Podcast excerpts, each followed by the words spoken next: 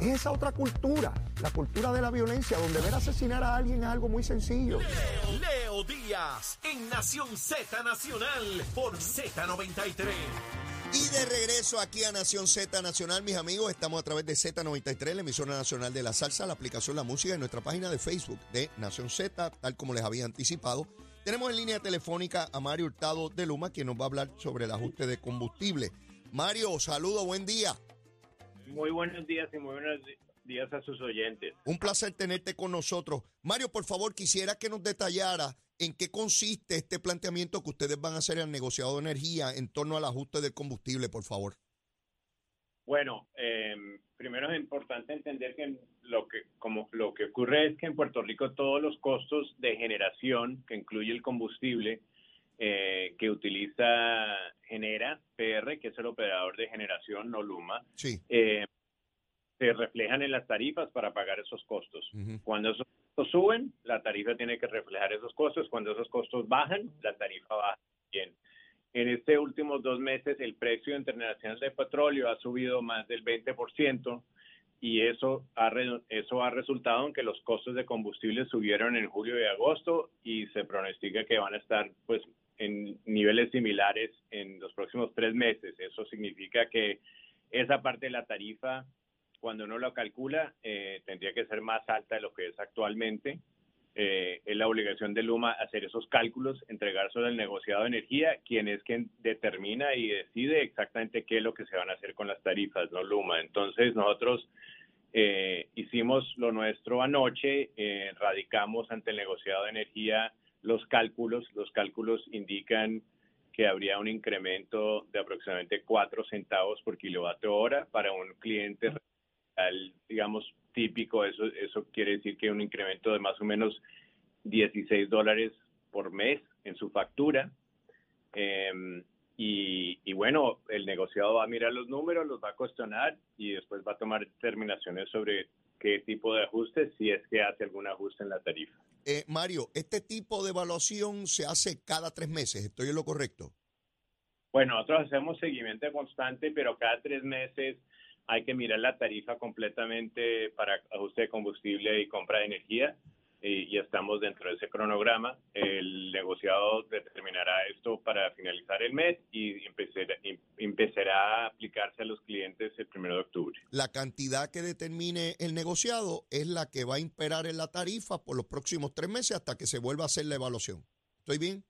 Correcto, Es correcto. El combustible y la compra de energía son dos de los componentes y los dos de los componentes más grandes en la tarifa total, ¿no? Eh, los clientes residenciales en promedio hoy están pagando un poquito más de 20 centavos por kilovatio hora. Eso se compara con hace un año estaba por encima de 26 centavos por kilovatio hora. Ahora pues estaría subiendo eh, un poco más como a 24 centavos por kilovatio hora según van, eh, suben y bajan los precios del petróleo. Por eso es que tenemos que ir cambiando la flota de generación en Puerto Rico para que no dependa tanto de ese petróleo y sea más renovable y más limpia Claro. y no va y bajar cada tres meses según los precios internacionales que nadie controla. Mario, cuando a mí me llega mi, mi, mi, mi tarifa, o sea, mi factura a mi hogar, eh, yo puedo ver un desglose claro de cuánto eh, se refleja de combustible en esa eh, factura y en todas ellas la inmensa mayoría de lo que se paga es precisamente por ese combustible caro que estamos sujetos a, so- a los vaivenes del mercado internacional. ¿Cuándo, cuándo ustedes, eh, cómo se comporta ese mercado cuando se acerca el invierno en esta zona, eh, ¿verdad? Al, al lado norte del mundo, que es donde se produce el petróleo. ¿Se espera que hayan bajas o, o- o eso no se, no se anticipa? Mira, el, el determinante más grande de esos costos es la geopolítica, Oh, honestamente. Ah, y el y la oferta y la oferta y la demanda internacional y esas dos esos dos temas digamos interaccionan bastante. En este momento Arabia Saudita y Rusia han restringido la oferta. Eso a los márgenes del- de la oferta total tiene un efecto las economías en general han estado relativamente fuertes, entonces hay una demanda relativamente fuerte, entonces pues restringir un- unos barriles diarios al mercado tiene un efecto importante y eso por eso es que ha subido el precio internacional de petróleo en los, últimos meses. Perfecto. Entonces, bueno, estaremos pendientes a las determinaciones que haga el negociado de energía y siempre explicando que esto no es o sea, no es culpa de Luma. Esto depende del, combustible que utiliza, genera para las plantas. Yo le llamo las cafeteras antiguas que tenemos ahí y obsoletas, y entonces Luma es quien viene eh, obligado a evaluar todo eso y someterlo al negociado. Te agradezco muchísimo, Mario, eh, la oportunidad y la información. Bueno, yo una cosa rapidita que es que los consumidores deberían asesorarse con representantes de servicio si tienen problemas en hacer sus pagos eh, y si tienen de manera recursos sobre todo, hay facilidades para ayudarlos a, hacer esos pagos. Hay, facil, hay programas de pago que se pueden hacer. Es bien importante que la gente aproveche esas oportunidades porque reconocemos que hay, esto es duro para el consumidor y, y sí hay maneras de tratar de amortiguar un poco este golpe. Muy bien, muy bien. Gracias, Mario. Éxito. Bueno, muchas gracias. Que esté muy bien. Seguro. Bueno, ya escucharon a Mario Hurtado, se plantea ante la alza en combustible. Ustedes saben que hace un tiempo atrás, unos meses atrás, hubo una baja porque el combustible estaba más bajo. Ahora volvió a subir en el mercado, así que esos costos aumentaron para producir la energía en las cafeteras y entonces eh, por contrato Luma tiene que hacer esa evaluación y someterlo al negociado de energía, que es quien finalmente determina la cantidad, si alguna, en el incremento. Eh, por eso es que nos tenemos que mover a energías renovables a la mayor brevedad posible para depender mucho menos del, petróleo eh, y de esa manera pues este, aliviar el bolsillo y potenciar nuestra capacidad de desarrollo económico. Estaba viendo en estos días eh, alguna información sobre España donde tienen unos costos de producción de combustible inmensos y estamos hablando de Europa, así que no necesariamente eh, es un problema de nosotros, es un problema mundial. Dicho sea de paso, esta mañana vi una información eh, sobre un ingeniero eh, que se llama José Martínez, ingeniero industrial, es español él, y, habla en el periódico El Nuevo Día, es que está la, la información, habla sobre la red eléctrica de Puerto Rico y él plantea algo que no es, no es nuevo, pero no sé si aquí se le ha dado casco como debería ser. Y él plantea que por qué no se une la República Dominicana con Puerto Rico para retroalimentarse. ¿A qué me refiero? Que el sistema que tiene eh, el pueblo dominicano y el, sistema que tenemos nosotros puede ser interconectado por cablería bajo el mar y de esa manera haber redundancia. Cuando hay problemas en un sitio, uno le suple al otro. La República Dominicana a nosotros, nosotros a ellos. Y de esa manera diversificar. Eh, pues si se nos apaga algo a nosotros, pues ellos nos suplen o viceversa.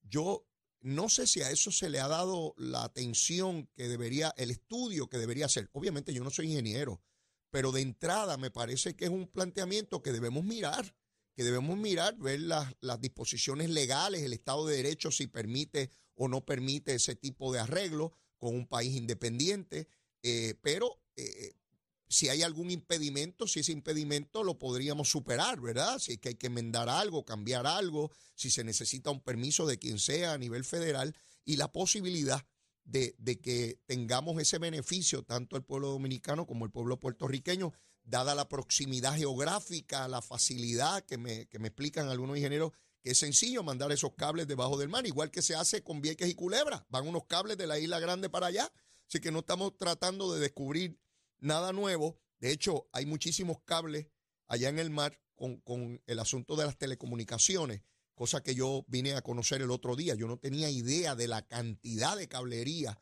conectando al continente con, distintas islas en el Caribe y Latinoamérica. Así que son, son cosas que tenemos que, evaluar. Y, y, me llama la atención que eso no se haya discutido con mayor intensidad en Puerto Rico. No sé por qué. Evidentemente, los elementos económicos también aquí priman, este, van sobre muchas cosas. ¿Quién tiene intereses económicos? ¿Quién se afecta económicamente porque llega mayor energía? Este, son muchas cosas, no es sencillo, ¿verdad? Eh, y como decía Hurtado, fíjense que yo le hago la pregunta de si el asunto de subir o bajar el precio del petróleo, él me dice que es geopolítico. O sea, que los problemas y conflictos entre países afecta eh, eh, el, valor o el costo del combustible, no es necesariamente la producción. Hay países que podían producir más, pero eso tiene un efecto en el precio y en la ganancia. Así que todo esto tiene que ver, mira, con Chavito, Chavito, yo quiero ganar. Y el que tiene petróleo dice, pues si tú quieres petróleo, tienes que pagarlo al precio mío. Si yo soy el que lo tengo, no lo tienes tú. Y vale tanto si lo quieres. Si no, pues quédate ahí este, con leña y, y bajo el sol. Y cuando esté oscuro, pues te quedas apagado, ¿verdad? Así que son muchos los elementos que tenemos que estar mirando eh, eh, aquí. Eh, ya mismito vamos a tener a Jorge Colbert porque quiero discutir con él todo este asunto de la, de la reconstrucción, porque quiero volver sobre ese tema. Mire, yo veo y sé que es parte de la folloneta momentánea. Esto es una folloneta colateral. Siempre hay una folloneta primaria y hay follonetitas colaterales. Así funciona esta gusanga en la opinión pública.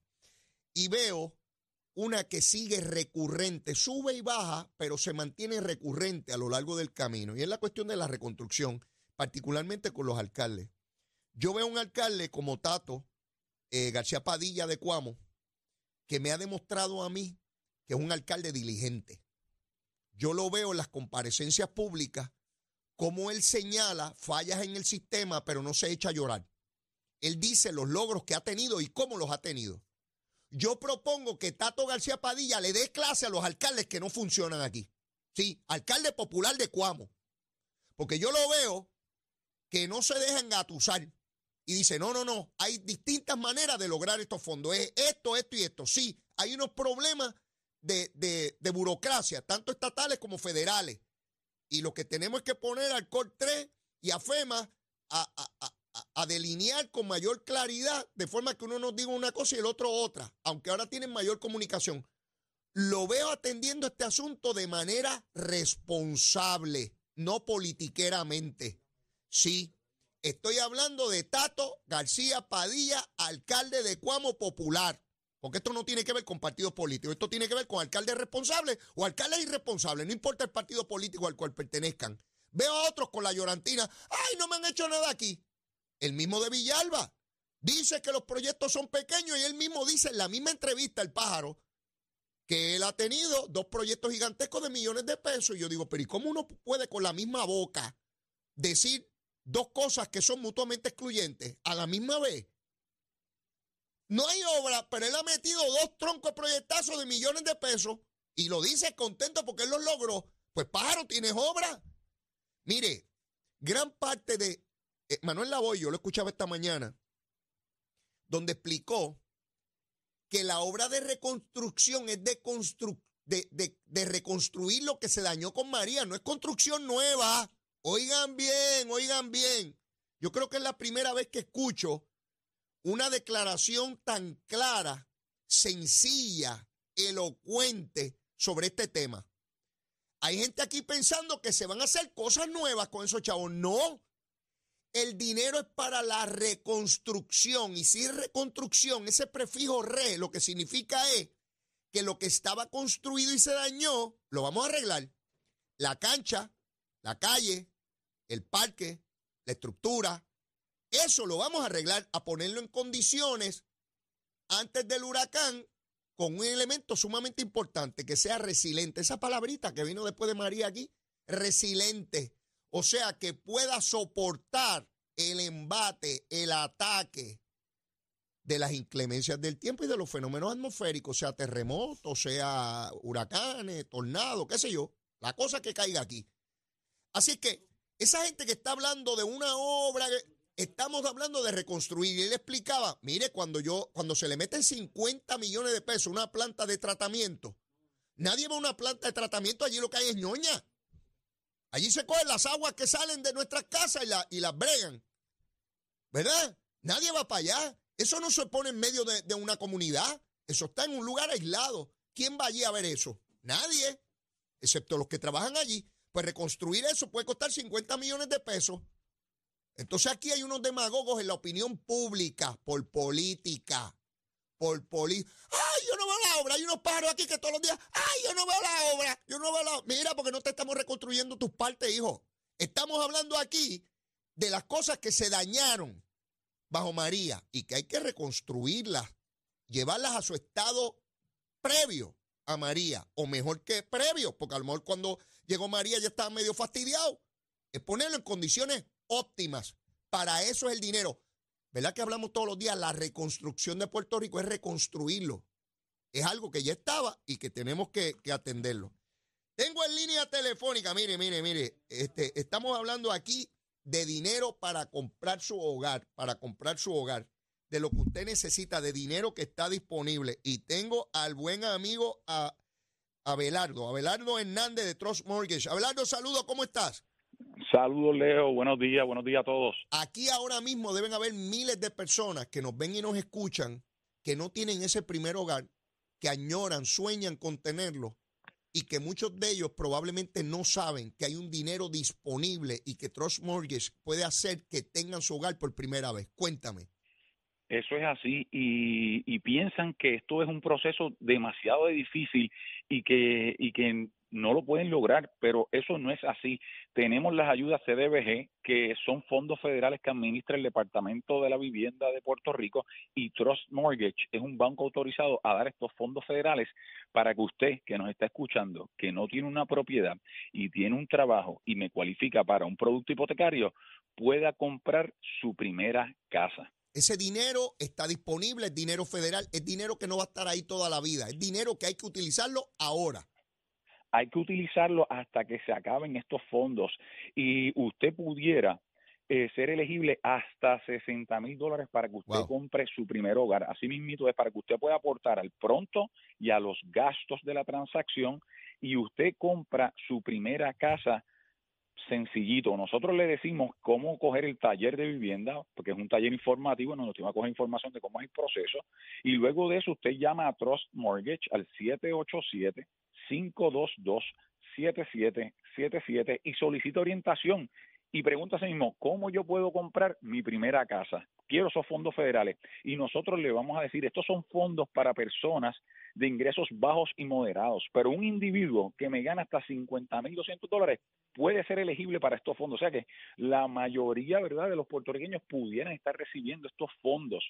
Y es bien importante que nos llamen al 787 522 7777.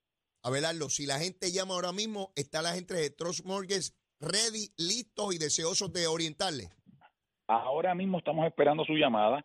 Es bien importante, si usted tiene un trabajo, tiene un ingreso, eh, hasta ha rendido dos años de planilla o recibe seguro social o es retirado y usted no tiene casa, ahora mismo tenemos oficiales hipotecarios esperando su llamada. Llame al 787 522 7777. Apunta lo que facilito, 787-522-7777. No te quedes sin esta oportunidad única en donde tenemos fondos federales para que usted pueda comprar su primera casa.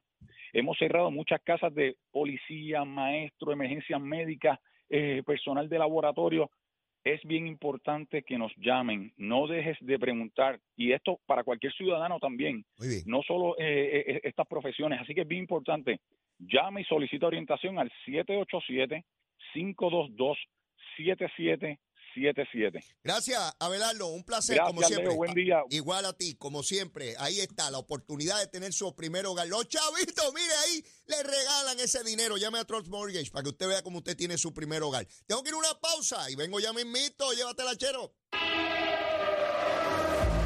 Buenos días, Puerto Soy Emanuel Pacheco Rivera con el informe sobre el tránsito. A esta hora de la mañana continúa el tapón en la gran mayoría de las carreteras principales del área metropolitana, como es el caso de la autopista José de Diego, desde el área de Bucanán hasta la salida hacia el Expreso Las Américas. Igualmente la carretera número 2 en el cruce de la Virgencita y en Candelaria, en Toa Baja y más adelante entre Santa Rosa y Caparra, así como algunos tramos de la PR5, la 167 y la 199 en Bayamón.